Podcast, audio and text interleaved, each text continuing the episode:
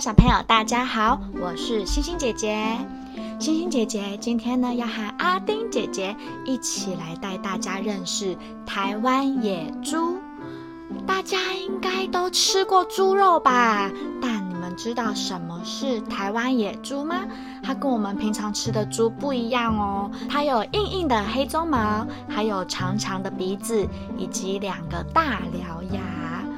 今天呢，就来好好的跟大家一起认识野猪这个品种。嗯，那野猪呢，在台湾有我们的台湾特有种，叫做台湾野猪。它长得其实跟水平一只猪也没有差太多啦，就是一个日本日本漫画的野猪跟台湾的野猪，大大概是这样的差别。知道长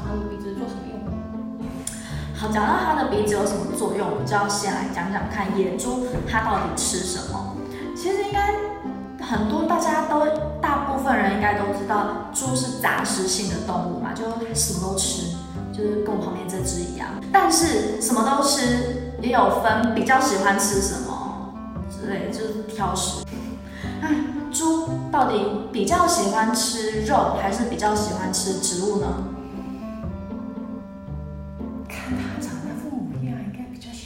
喜欢吃肉吧？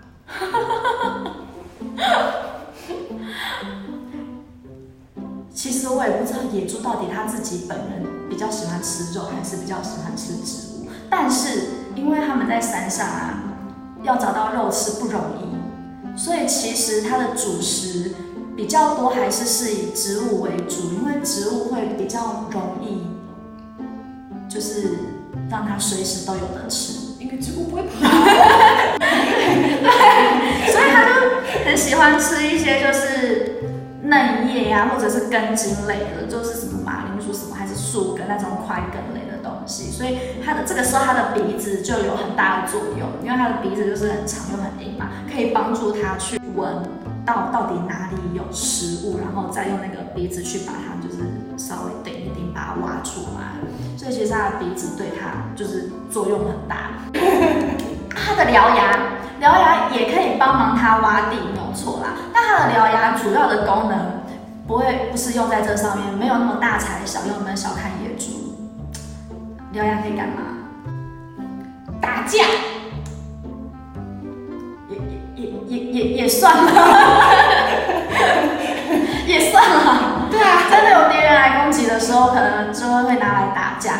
看到这种白目死小孩跑来的时候，可能就是稍微就出动一下这样。对，但它最主要的功用呢，就是还是是用在它的终身大事上。他拿獠牙来赶跑其他的竞争者，争夺到他想要的那一只母猪。哦，这是他争夺母猪重要的工具之一。所以争夺到母猪之后，他们就要生 baby 了。小猪，野猪也是跟我们人一样，就是爸爸妈妈带小孩嘛。哦，这可不一定哦，因为啊，其实你在野外看到的野猪群，它们如果是一群的话，通常都是妈妈、姐姐、妹妹带小 baby，啊，爸爸嘞，爸爸其实在生下小 baby 之后，他就离开那个群体，然后公的通常都是分开来，自己自来自往，独来独往，吧，独来独往，对不起，我懂了。小猪有够可爱。真的跟我一样可爱哟。你确定？你确定没有人家可爱吗？没有了，没有，对不起，我太大只我了。觉得一定很多人满头雾水，想说啊，猪不就是长那样？啊，他的眼小猪不是就是长这样？你以为小猪长得跟大猪一样吗？没有好错吗？错错！长得不一样。小猪啊，它们小的时候身上其实是黄褐色的。你会看到那个野猪长大不是黑棕色，然后还有刚毛的，可是小时候是一黄褐色的体色，然后再加上有黑色的条纹在上面，其实是非常非常可爱的小时候模样哦。而且它那个模为什么它会有条纹啊？就是因为为了要保护它躲在草丛里的时候比较不容易被发现。那它这个条纹啊，其实大概在那两到三个月左右之后就会开始消失不见。你知道平常你要有什么时间才看得到野猪在森林里跑来跑去吗？我从来没有看过野猪在森林里跑来跑去。其实我也没有，那它们到底都是什么时间在出没的呢？不知道。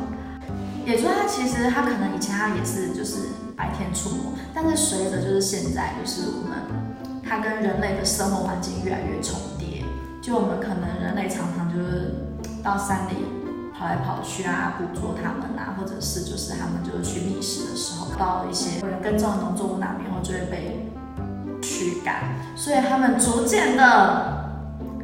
跟改变了他们的生活模式，他们现在渐渐就是变成白天都在休息睡觉，傍晚的时候，对才会出来开始觅食。所以就从日行性变成了夜行性。对，因为我们人类的干扰，它变成了夜猫子。那其实啊，他们野猪，算在帮忙活动中，因为避开了人嘛，所以他们就更有可能的去侵入到我们人类的。农作物的环境以后就会有个问题，他们会在农地里会放捕兽夹，放置捕兽夹这件事情。听完台湾野猪的故事之后，有没有觉得野猪也是一种很可爱的动物呢？之后啊，凯蒂姐姐也会再和阿丁姐姐一起为大家介绍许多不同有趣的动物哦。如果啊，你们有想要认识什么样的动物，也欢迎在下面留言告诉我们。那我们就下次再见喽，拜拜。